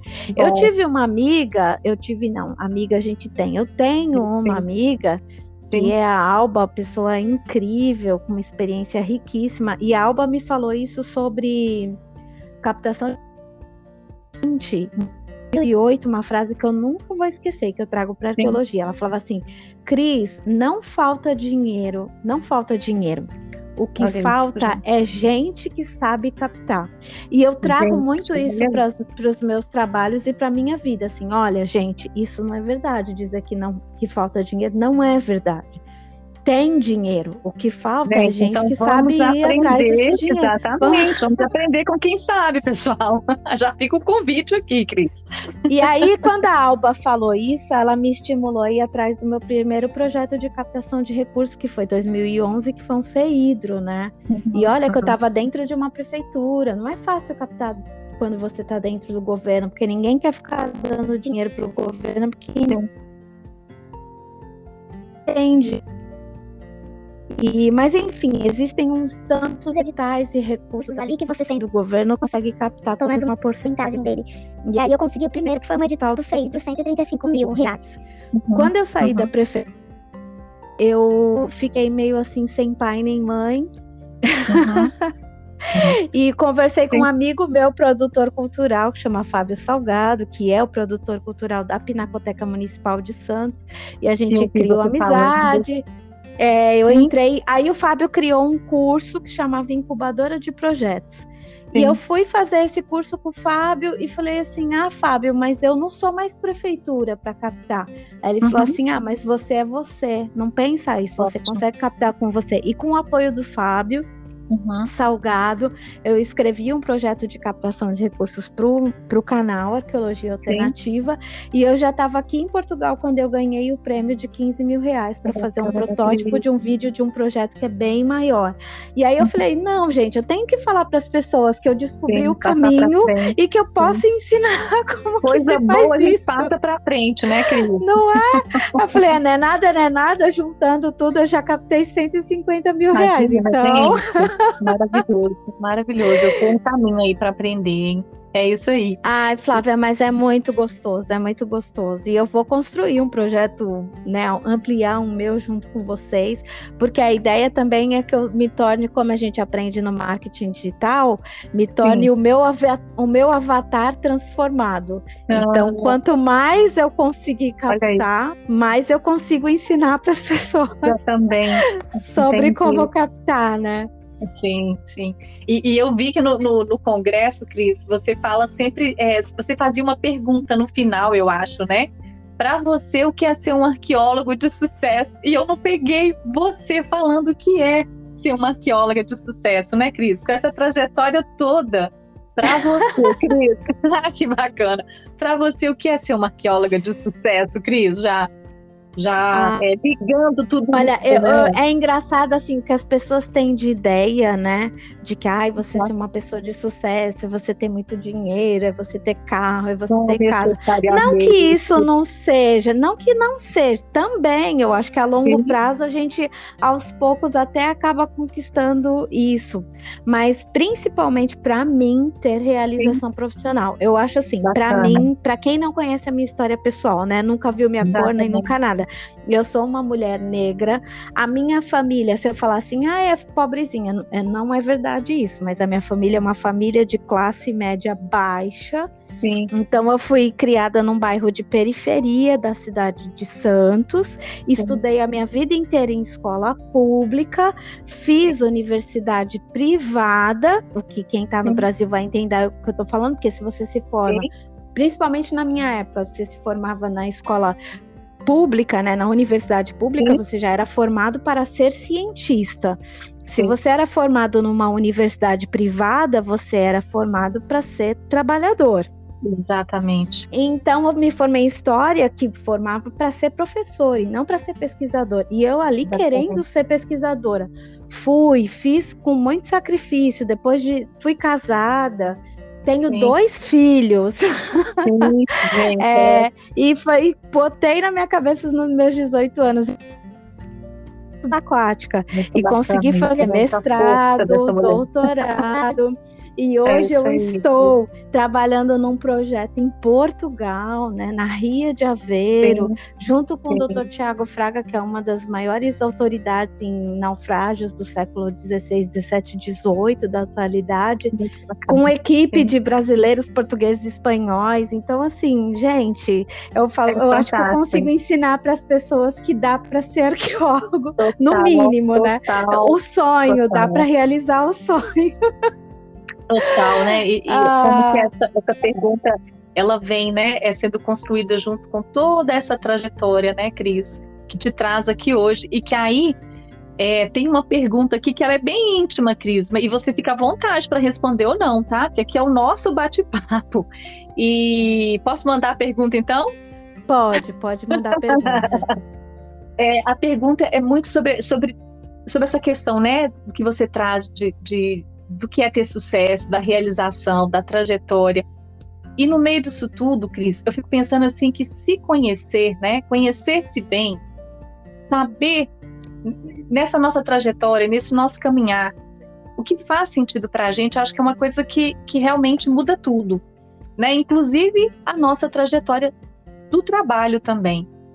E eu queria saber, assim, você acha que essa questão de se conhecer, né, Cris, a questão do autoconhecimento, ela contribuiu, ela contribui para a Cris, que hoje também é empreendedora, Cris?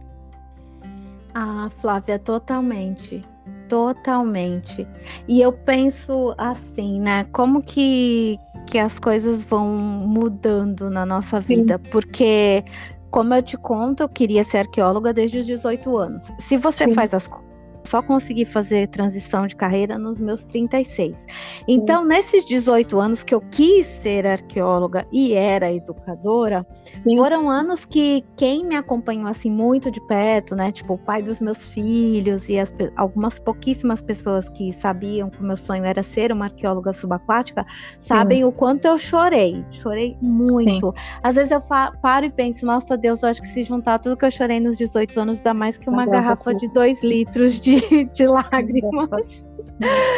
É, porque eu queria, e em alguns momentos é, eu tinha a impressão assim de que eu estava chegando perto da arqueologia subaquática, da arqueologia, ela ia mais para longe, sabe? Eu sim, pensava, meu sim. Deus, será que isso nunca vai chegar na minha vida? Não é possível. Sim. Teve, não vou contar aqui assim detalhes, mas teve situações assim que eu falei assim, Deus, se o Senhor não quer isso para minha vida, me mostra que Sim. eu não vou mais correr atrás. Mas Sim. muito interessante isso, a gente que acredita né, em Deus, na fé, Sim. no milagre, que justo nessas situações Deus me mandava uma resposta, assim, resposta. muito sobrenatural. e eu dizia, tá bom, Adoro. Deus, já entendi, eu vou continuar aqui. então, mas... já, né? já entendi, é para eu continuar. E foi assim, né? O meu primeiro estágio de arqueologia subaquática foi assim uma resposta de uma oração desse jeito e que foi Sim. muito louco como aconteceu. A Sim. própria a Marília me ah, Eu lembro que mandou uma mensagem para mim, sabe? Eu passei, eu falei, caramba, que gostoso!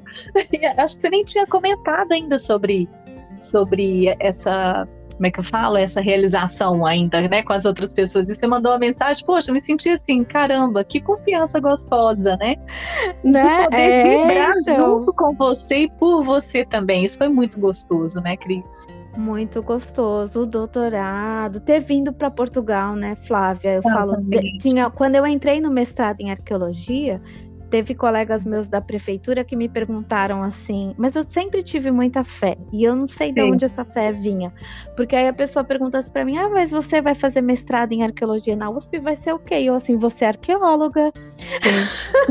e eu não, naquele momento eu não tinha a menor ideia disso que eu ensino Sim. hoje, mercado de trabalho, academia, licenciamento, não tinha nada, não nenhuma noção de que eu ia trabalhar com isso, como ia ser isso na minha vida. Mas eu falava muito muito firme, assim, você é arqueóloga. Exatamente. Quando eu larguei tudo, prefeitura, tal, catei meus dois filhos, fui morar com eles lá em Sergipe para fazer o doutorado específico em Lembra das fotos lindas também que você mandava para gente? Também de novo, várias pessoas diziam, ai, mas você largou a prefeitura, não sei o quê, e vai ser, mesmo os meus pais, né? Eu sofri sim, uma pressão da sim, minha família, sim. dos meus pais, muito grande, muito grande mesmo. Foi uma parte difícil da minha vida. E não fazem e por daí, mal, né, Cris? Mas eu acho que eles acham, mal, eles acham que é uma coisa tão distante. É, Exatamente. É, e você já estava tão palpável, estava tão assim, a imaginação já estava trazendo tanto pro pro concreto, né? Que você já sentia vibrar no corpo. Já você senti, fala, cara, é exato. isso. Exato.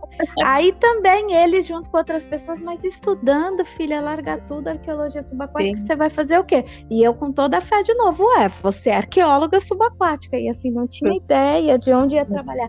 E aí Deus me abre essa porta em Portugal, né? Que eu penso, gente, é maior do que qualquer coisa que Nossa, eu pensei, sonhei lá nos meus 18 anos, muito poder estar numa equipe internacional isso é muito gostoso, né?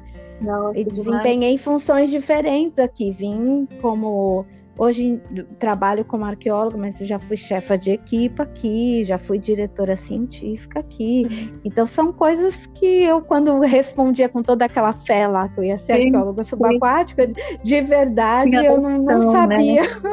Nossa, que legal. não sabia o que, que era, exatamente. E Nossa, aí foi, mas aí respondendo por fim a tua pergunta, né, sobre o autoconhecimento. Hoje eu vejo sim. que essa minha trajetória profissional e pessoal me torna uma arqueóloga diferente. Então, Sim. assim, é, nisso mesmo de enxergar outras oportunidades profissionais, se hoje eu enxergo, é porque eu tive experiências profissionais e pessoais que me permitiram é, saber e experimentar isso, de que Sim. tem outras oportunidades, né? Então, isso veio muito com autoconhecimento, de Legal. depois de um tempo, depois dos 40, aprender Sim, a olhar a minha trajetória. né, Cris? Respeitar, é, poxa, Quais positivo. são as minhas necessidades, né? O que que o meu coração está dizendo, né, Cris? E eu acho Exatamente. que é, é, existem sei lá, tem fases na vida que a gente não consegue, né, é perceber tudo isso. E tem outras que você já está mais preparada, mais madura. E as coisas começam a acontecer, né, Cris? Sim. E até o canal no YouTube, né, Fábio? Pensar, o canal no YouTube tem muita relação com o fato de eu ter sido professora. Porque Sim. talvez se eu, jovenzinha, tivesse me formado arqueóloga, talvez hoje eu fosse assim, uma super acadêmica, falando uma linguagem toda acadêmica, que não Sim. tivesse me importando muito com o outro que é, que não é da área, tá achando ou não tá achando da minha área. E por que que eu tenho tanto incômodo de que a pessoa que não é da minha área entenda o que eu estudo? Porque eu fui professora professora, porque eu tinha que explicar para as crianças o que eram conceitos científicos de uma forma fácil. Sim. Então, assim, né, peguei aquela minha experiência de professora e peraí, eu sei explicar para as pessoas o que eu faço Sim. de uma Sim. forma que todo mundo entende. Então, deixa eu usar essa minha expertise de professora, é toda a minha didática, para trazer para o YouTube. E engraçado, o meu filho, né, o Vinícius, que uhum. agora está com 11 anos, mas ele tinha uns 9 anos e ele é, adora essa história de eu ser youtuber, né? Até porque ele também tem vontade de ser youtuber. E ele um dia falou assim: Mãe, você já reparou que no YouTube você é professora? Porque você explica para as pessoas sobre arqueologia. E eu olhei assim, ele no auge dos seus 9 anos, filosofando Sim. sobre a minha Gente, vida. Pensei: é, o Vinícius tem toda a razão. Que legal, que E falando do Vinícius aí, Cris, a Cris mãe, né? Vamos falar da Cris mãe agora. que leva, que convida os filhos para conhecerem outros né, museus, espaços culturais de uma forma geral. Como é que é isso para você, Cris? É, quais, quais os benefícios que você vê nessa prática, nesses hábitos? Conta pra gente um pouquinho. Ah, sempre. Isso é um hábito, uma vez a gente até conversou sobre isso, eu acho, de família. Então eu contei aqui, né, que a minha família Sim. não tem é classe média baixa, não sei o quê, mas nisso eu tenho, eu me sinto privilegiada. Porque mesmo o meu pai tentou entrar em o meu pai tentou, não. Ele entrou em três cursos universitários Sim. e não concluiu nenhum. Então, Sim. assim, ele tinha muita leitura, mas ele era um autodidata. Ele não tinha uma formação, uma faculdade em nada. Ele Sim. tinha leitura porque ele gostava de ler. E a minha mãe, depois de adulta, foi fazer ensino fundamental.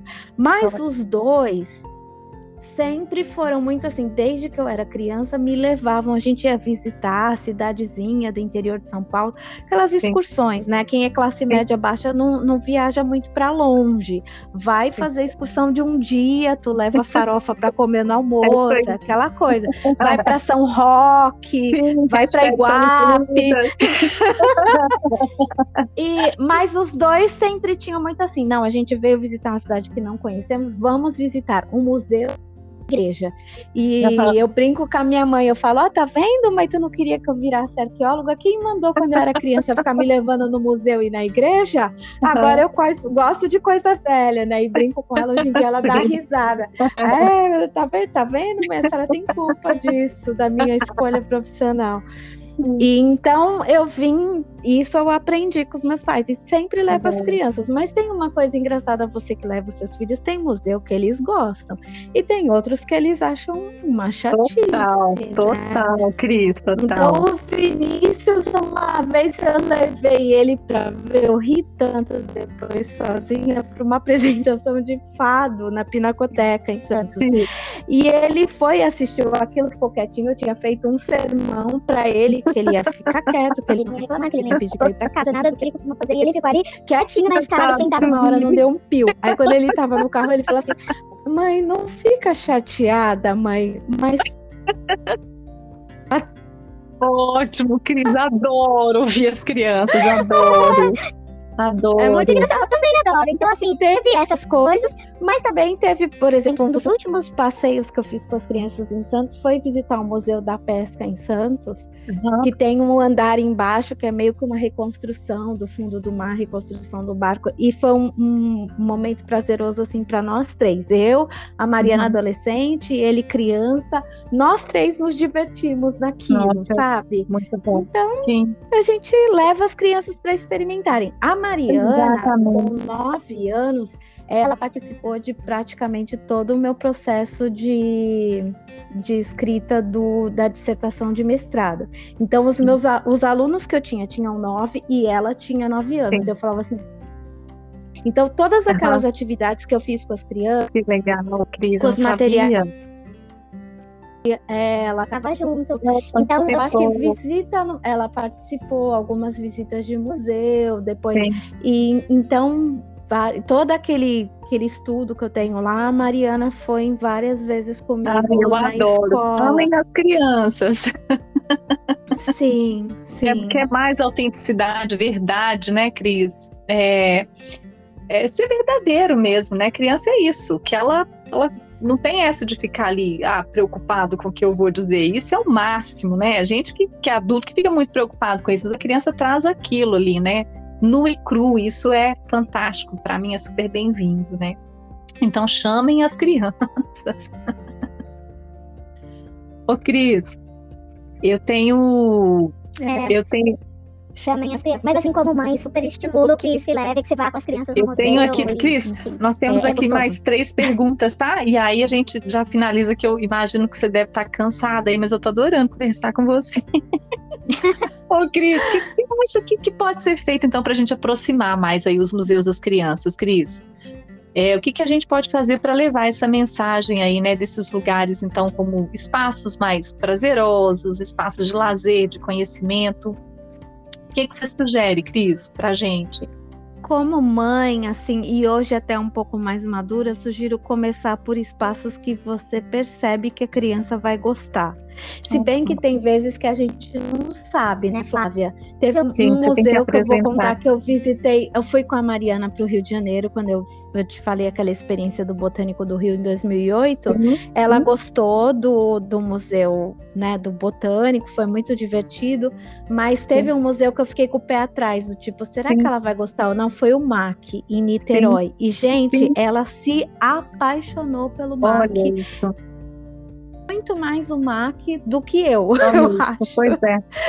O negócio é então, é apresentar, né, Cris? É, o negócio é apresentar. O, o retorno, né, deles nesse sentido que eles vão trazer. É legal, legal que você está falando isso. Sim atividades de férias, às vezes voltado para criança, que foi uma coisa que eu sempre levei muito os meus filhos também, que às vezes uma visita pode ser uma coisa que para eles pareça chato, mas uma uhum. atividade de férias ela já é feita para criança passar a tarde Exatamente. no museu e ter é, atividades diferenciadas, gostosas, né? Às vezes Exatamente. até é, teatro, música. Sim prática. Então, essas atividades de férias eu também super recomendo. As minhas crianças sempre gostaram muito. Sim. E, enfim, e leva, leva como então, tiracolo, né? Sim, sim. Ô, Cris, última pergunta. Eu sei que você conhece alguma, algumas coisas aqui, né? Do Jardim de Vivências, do conteúdo que eu trago aqui para para essa nossa partilha mesmo. Eu, eu, acredito que o Jardim de Vivências é, é, um lugar onde a gente partilha e as nossas experiências, né? E do que você conhece, Cris, se fosse para usar uma palavra para descrever esse trabalho, qual palavra seria, Cris? Que vier à sua cabeça. Palavra, palavra. Deixa eu ver aqui. É que Fica eu pensei, vamos ver, eu vou falar do conteúdo que eu mais gosto de ver, talvez da, tá. da, minha fala venha uma palavra. Mas eu adoro quando você coloca as fotos suas com as crianças nos espaços de museu. Porque eu sinto que as crianças estão à vontade. Eu acho que a palavra é alegria, assim. Ah, e dá para ver, às vezes, as crianças com a mão cheia de tinta, né? Ou provando alguma coisa que é de comer. E não as fotos que aparece você com essas crianças no museu parece um momento tão alegre que é gostoso Sim. de ver. E tudo que eu mais gosto de tudo que você faz, eu gosto muito do teu conteúdo. Não é porque eu te sigo, você sabe que eu curto, né? Comento algumas coisas eu compartilho. É, sempre tô ali interagindo com o Jardim de Vivências. Exatamente, já faz parte dele. E eu penso, eu brinco com você que eu tenho planinhos, né? Mas eu penso, nossa, o dia Sim. que eu pegar um museu assim de verdade para montar um setor de, de crianças, eu quero que tenha o dedo da Flávia. Porque você, ou, ou percebendo ou não, mas ao ir com as suas eu, você com certeza, e pelo que eu conheço de você como profissional, como pesquisadora, como mãe, com certeza você já está pensando sobre coisas gostosas e legais de se fazer no museu, que realmente Sim. vai aproximar as crianças do Sim. museu, as crianças da exposição, e assim os Sim. pais e os filhos tenham momentos prazerosos nesse espaço de museu. Então, Ai, com claro. certeza, no dia que eu tiver um projeto assim na mão, eu quero a Flávia. Gostoso. Eu tenho realmente feito esse esforço, sabe? De pegar todas essas experiências e escrever e olhar para isso, sabe, Cris? Conversar com, com outras teorias também. Eu tenho feito isso, né? principalmente na pandemia. Foi esse start que eu tive, né? Não podia sair, não podia visitar, então que tal pegar essas fotos, né? Ver ali as memórias né? O que, que foi possível naquele dia, quais experiências, né? O que, que passou e ficou, quais foram as marcas. Eu realmente tenho feito um exercício, sabe, Cris, de anotar, de retomar, de rever muita coisa e tem sido gostoso para esses dias. E Flávia, então, você pode criar uma coisa como um blog. Legal, você cria Cris, um blog legal. onde você vai escrevendo as suas experiências esses textos do blog podem virar artigo em forma de ensaio, sabe? Sem a exigência de ter grandes citações, que eu acho. Sim, ai, Deus sim. me perdoe, uma chatice. Sim, sim, sim, é legal, sim. Principalmente para essa abordagem que é o jardim de vivências, que é uma coisa mais acessível, né? Que é, é chamar outras mães, outras pessoas para falar também, né? Com, as, com a com as suas vivências, né, a forma como vê, né, a própria linguagem, eu acho que, que tem total, faz total sentido. O que eu vejo agora mesmo são, assim, é, é ter condições de fazer isso, sabe, Cris? Sem escola para as crianças, assim, sem tempo para dedicar a isso, né? Mas eu já gostei, vou colocar aqui, a hora que tudo Faz, voltar aí, né, aí. no lugar, eu acho que assim, sim. primeiro num primeiro sonho, Flávia, eu sou muito sim. assim, né? É o meu, meu momento Cris Coach. Então, primeiro é sonha, mas assim, começa a pôr as ideias no papel. Pega papel. um caderno e mesmo você vai fazendo esses textos já. Porque a hora que surgir a oportunidade de você ter o blog, você não vai é, partir do nada. Você já vai ter uns 20, 30 textos ali que dão para umas 20, 30 semanas. É, Provavelmente você vai ter uma foto para cada texto, que já vai enriquecer muito o teu material. Sim.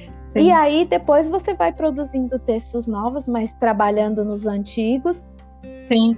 Isso pode virar, pode virar material para o teu Instagram, para o teu, teu podcast, material para YouTube, para tudo. Assim. Dá para fazer uma conversa né, com esses vários lugares. Já, já anotei, Cris. Obrigada, viu? Anota e faz. Vai ficar muito legal. Ai, muito bacana. Cris, eu quero te agradecer de coração por esse tempo que você reservou, viu, pra gente. Muito, muito obrigada. Eu, nossa, eu tô muito feliz, viu, Cris? Muito feliz, muito satisfeita. Uma conversa tão prazerosa, tão gostosa. Eu aprendo muito com você eu me inspiro. Flávia, né? eu quero Muito. te agradecer também pelo convite. Para mim também foi um momento, uma conversa deliciosa e te parabenizar pelo teu projeto do Jardim de Vivências, porque você começou. E isso Ai, é muito gostoso. Daqui é a dois bonito. anos, você vai olhar para esse começo, sempre com carinho, mas vendo quanto você cresceu. Sim, sim. Daqui a três anos, a mesma coisa, você vai falar: Nossa, olha o começo lá. Sim, Aquela vez que eu entrevistei a Cris no podcast. E olha agora é. como o meu projeto tá, é né? Já cresceu, tá Exatamente. tá grandão. Então, continua. Porque uma das coisas do marketing digital é consistência. Então tá. você vai ver daqui a 3, 4, 5 anos, você vai colher frutos muito legais. Continua. Ai, obrigada. Já recebo aqui, viu? Cris, eu te desejo aí um ótimo domingo, final de noite aí, um bom descanso, uma boa semana e até um próximo encontro, Cris. Obrigada, tá bom, viu? Um por beijão. essa partilha. Beijo, beijo, beijo. beijo Até mais. Beijo. Tchau. Tchau. Tchau, Cris.